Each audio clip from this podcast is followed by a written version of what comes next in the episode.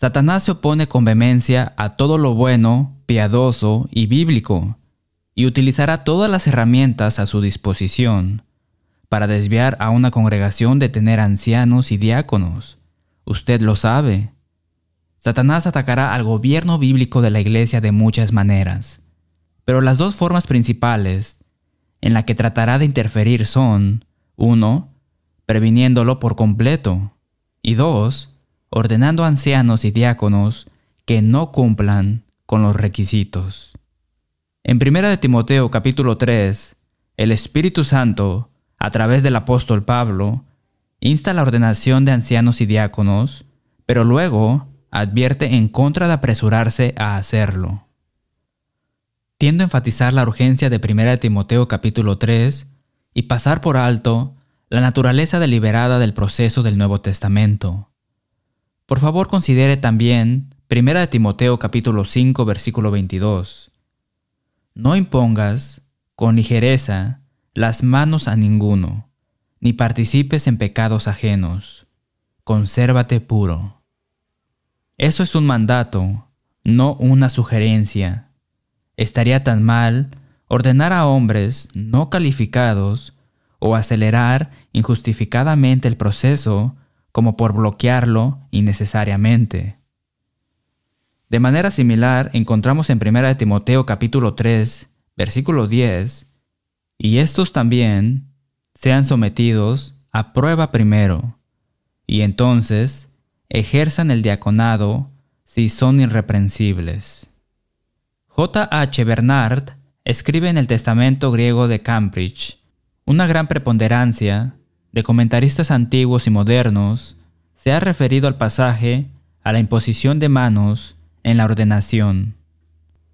Barnes, la idea aquí es que Timoteo no debe precipitarse en un acto tan importante como el de presentar a la gente al ministerio. Debería tomarse el tiempo para darles una prueba justa de su piedad. Debe tener pruebas satisfactorias de sus calificaciones. No debe introducir inmediatamente a un hombre al ministerio porque dio evidencia de piedad, o porque ardió con un celo ardiente, o porque se consideró calificado para la obra.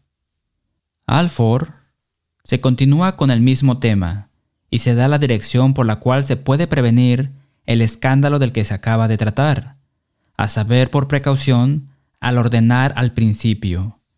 La referencia es principalmente a los presbíteros, por supuesto, extendiéndose también en su espíritu a todos los demás oficios de la Iglesia. Burton Kaufman no se apresure a nombrar anciano a ningún hombre.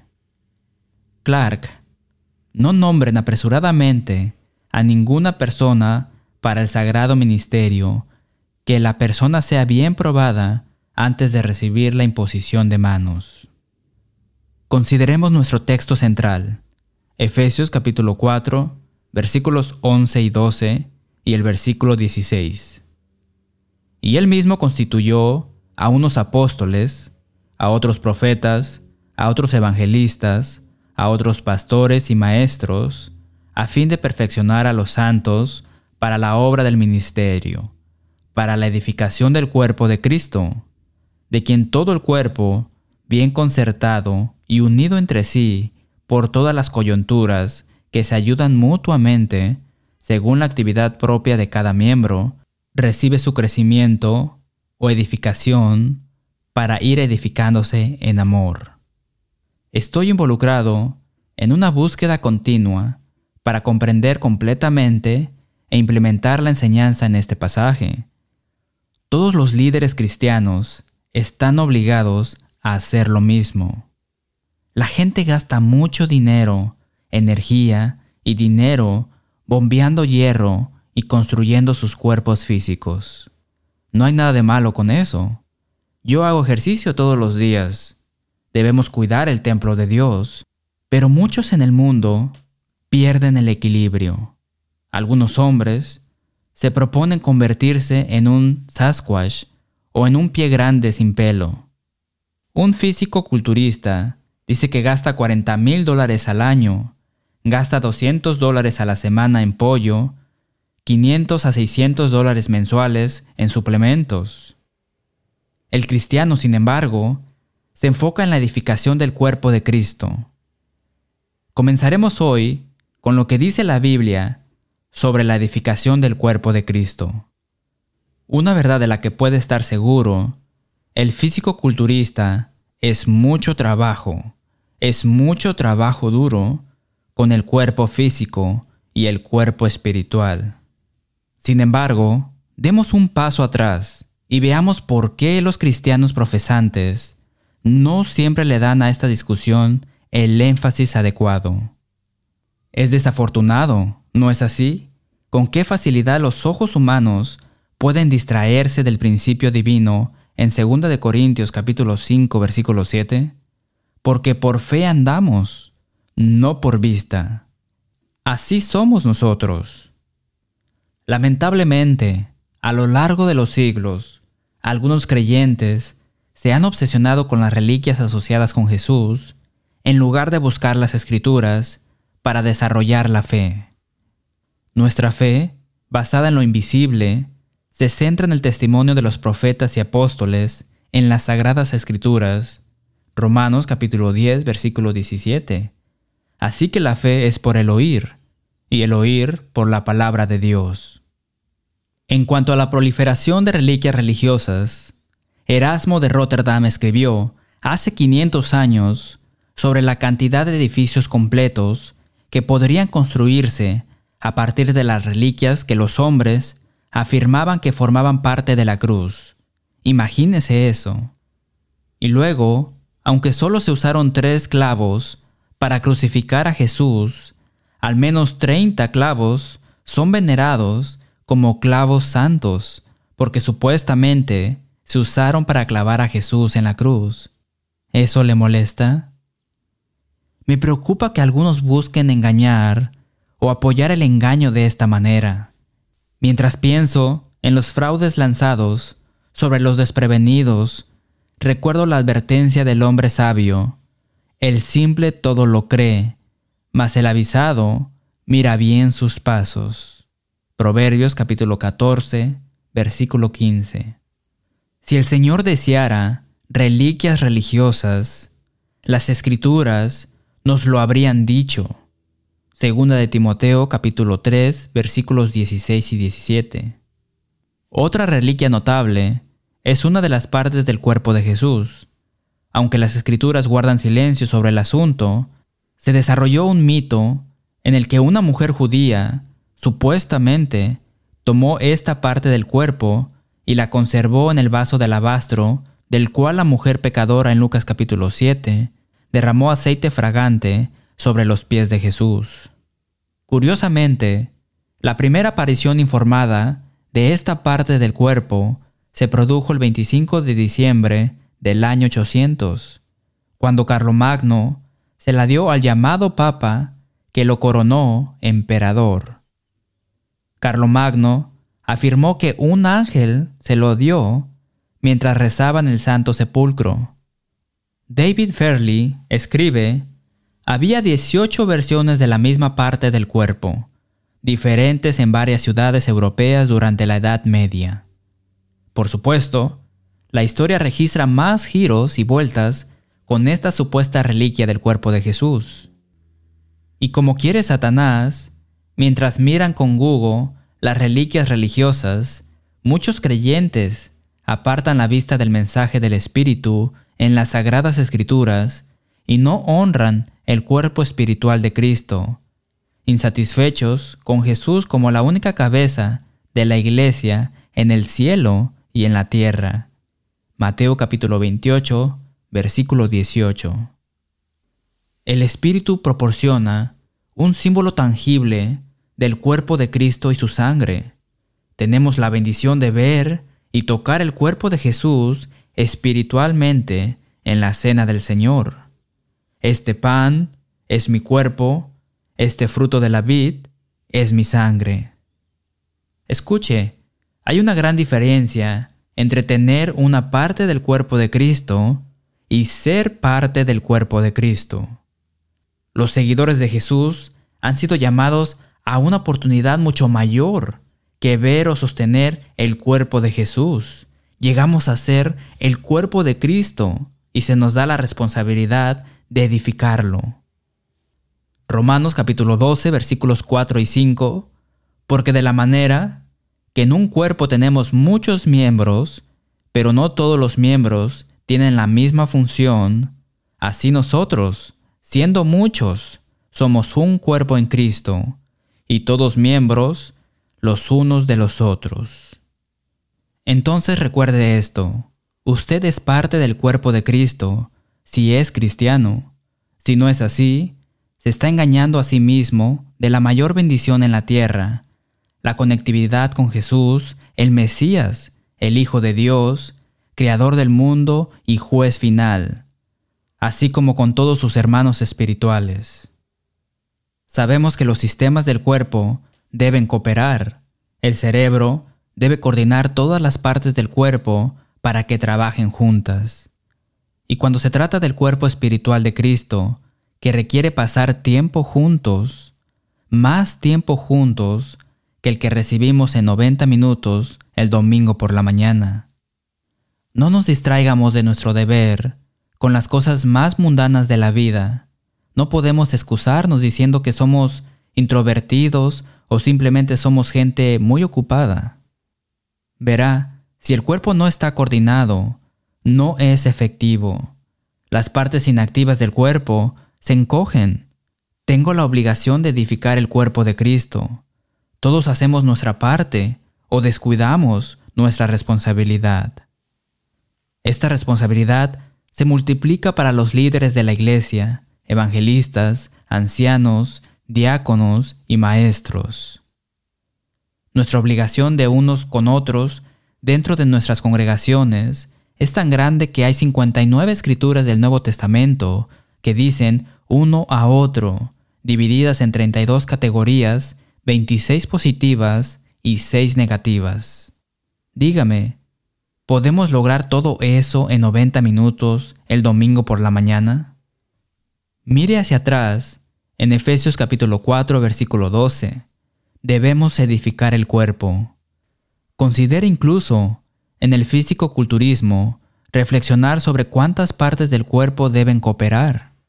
Todos deben participar, pero los líderes piadosos deben estimular al resto del cuerpo con la palabra y el ejemplo. ¿Quiénes son los líderes en una congregación?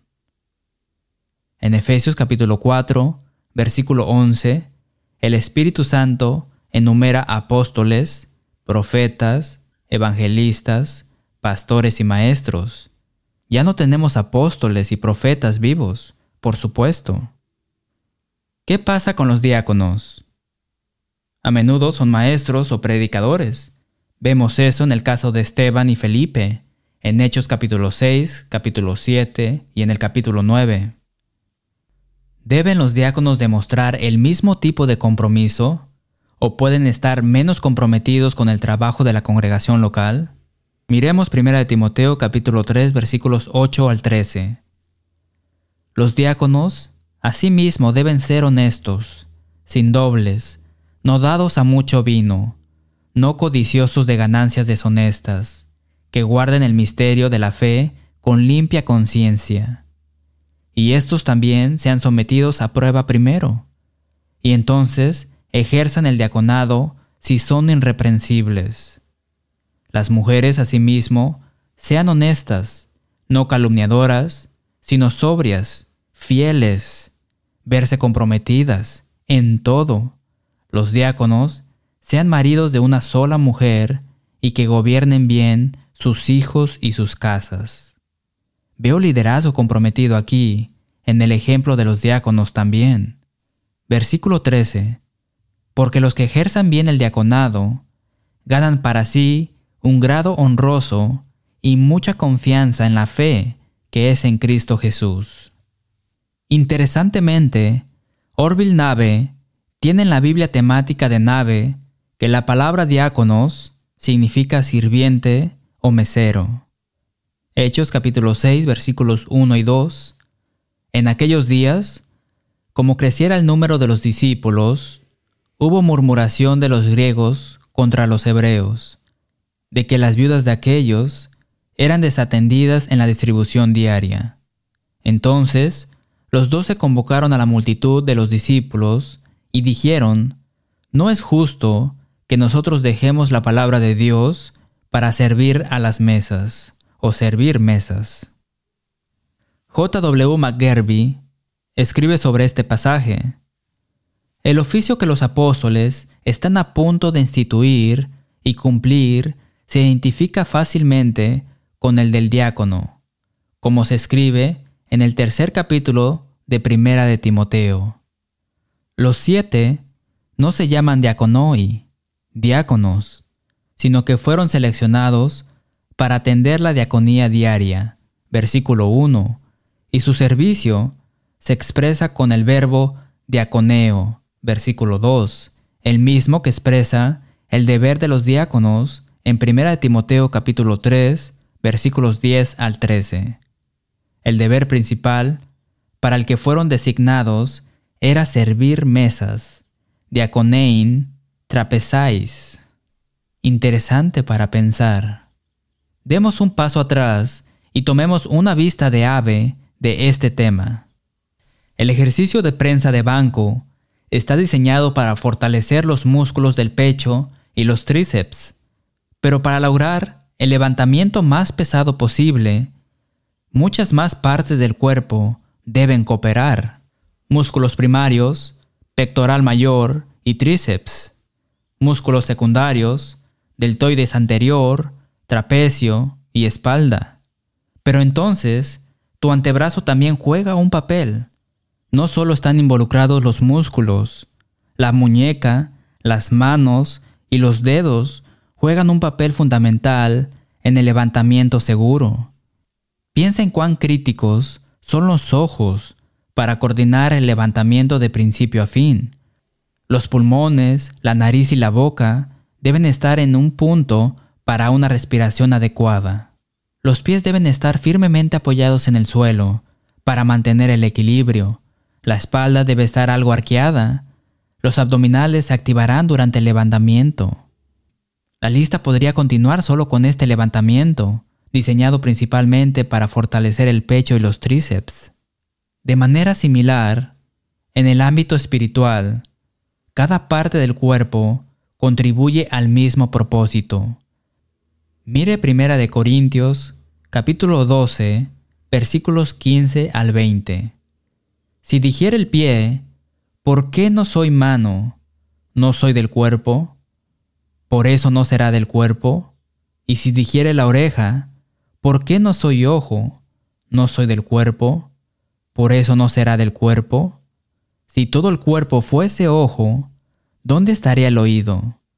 Si todo fuese oído, ¿dónde estaría el olfato?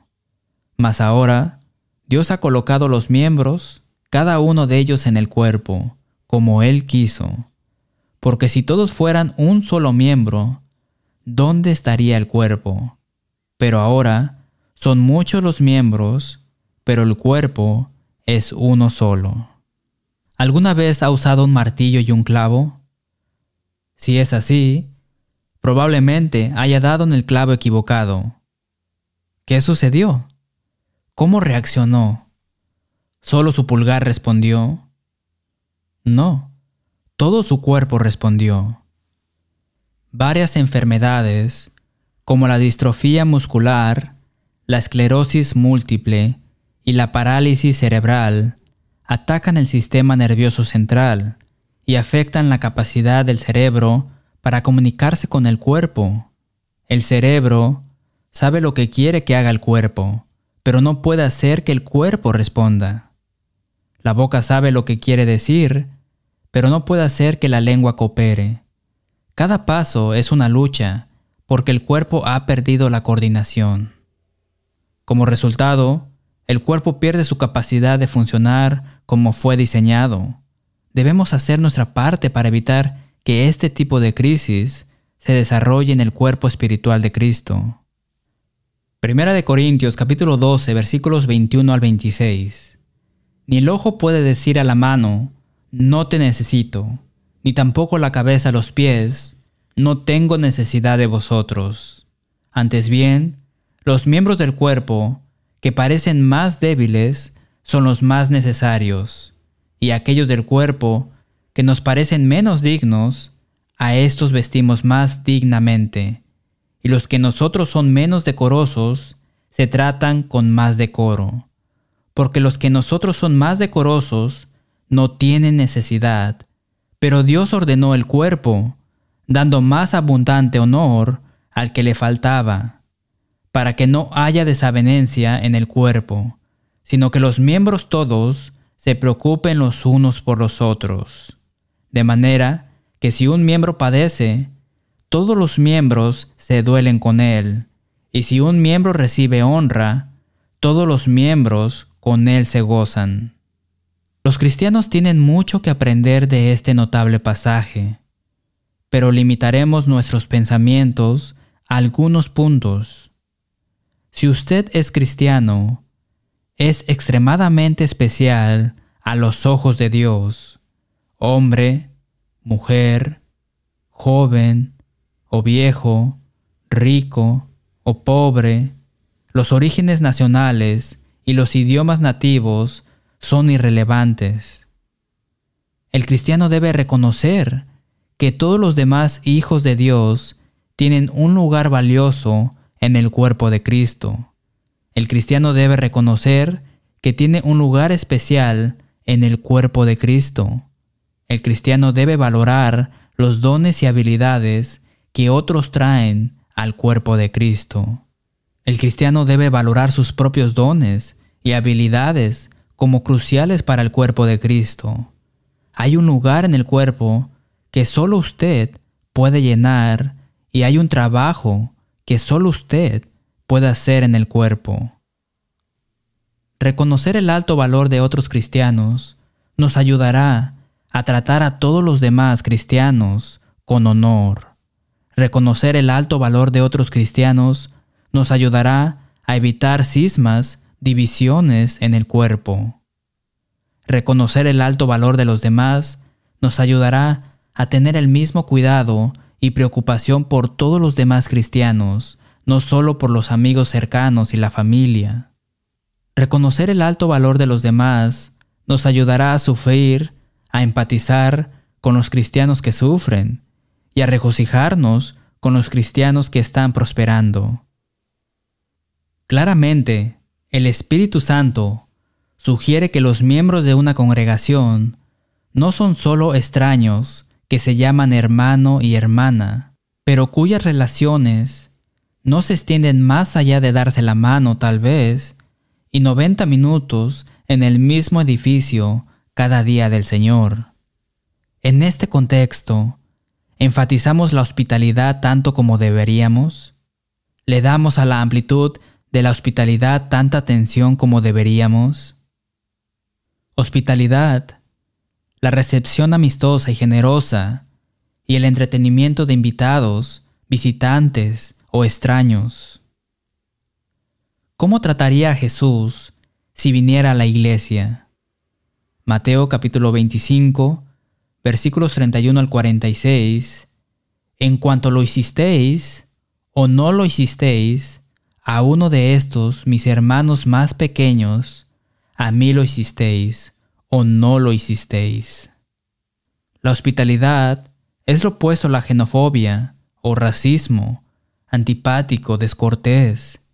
Alguien ha dicho, hablando bíblicamente, la hospitalidad es tratar a los extraños y a los amigos por igual, es darnos la bienvenida unos a otros en nuestros hogares y vidas. Era un requisito previo para un anciano y por lo tanto para su esposa, y por lo tanto una obligación. Primera de Timoteo capítulo 3 versículo 2 y Tito capítulo 1 versículo 8. Pero la hospitalidad no se espera simplemente de los líderes de la iglesia. A todos se nos enseña en Romanos capítulo 12 versículo 13 a practicar la hospitalidad. Estudios de palabras de Vincent tiene perseguir la hospitalidad.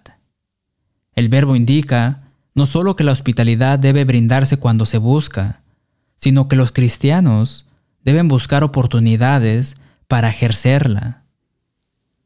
Primera de Pedro capítulo 4 versículo 9. Hospedaos los unos a los otros sin murmuraciones. ¿Tengo qué?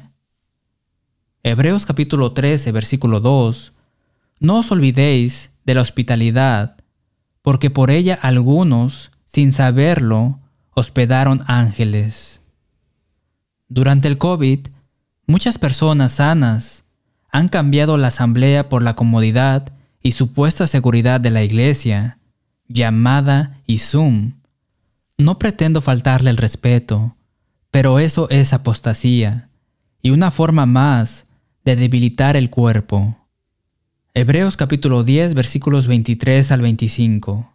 Mantengamos firme, sin fluctuar, la profesión de nuestra esperanza, porque fiel es el que prometió, y considerémonos unos a otros para estimularnos al amor y a las buenas obras, no dejando de congregarnos juntos, como algunos tienen por costumbre, sino exhortándonos y tanto más cuanto veis que aquel día se acerca.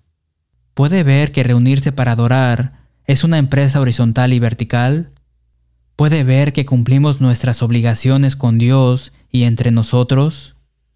Si amamos y apreciamos genuinamente a Jesucristo, seguramente lo demostraremos con nuestras actitudes y acciones para edificar el cuerpo espiritual de Cristo. Quédese con nosotros para una palabra final después de nuestro himno. Gracias por ver dejando que la Biblia hable. Llámenos o escríbanos para obtener una copia gratuita del número 1355, Edificando el Cuerpo de Cristo. También ofrecemos nuestro boletín mensual gratuito. Visite letthebiblespeak.com para ver videos, escuchar audios o leer transcripciones del programa a su conveniencia. Finalmente, hacemos eco del sentimiento del apóstol Pablo, cuando escribió en Romanos capítulo 16, versículo 16, os saludan todas las iglesias de Cristo. Hasta la próxima semana y que Dios les bendiga.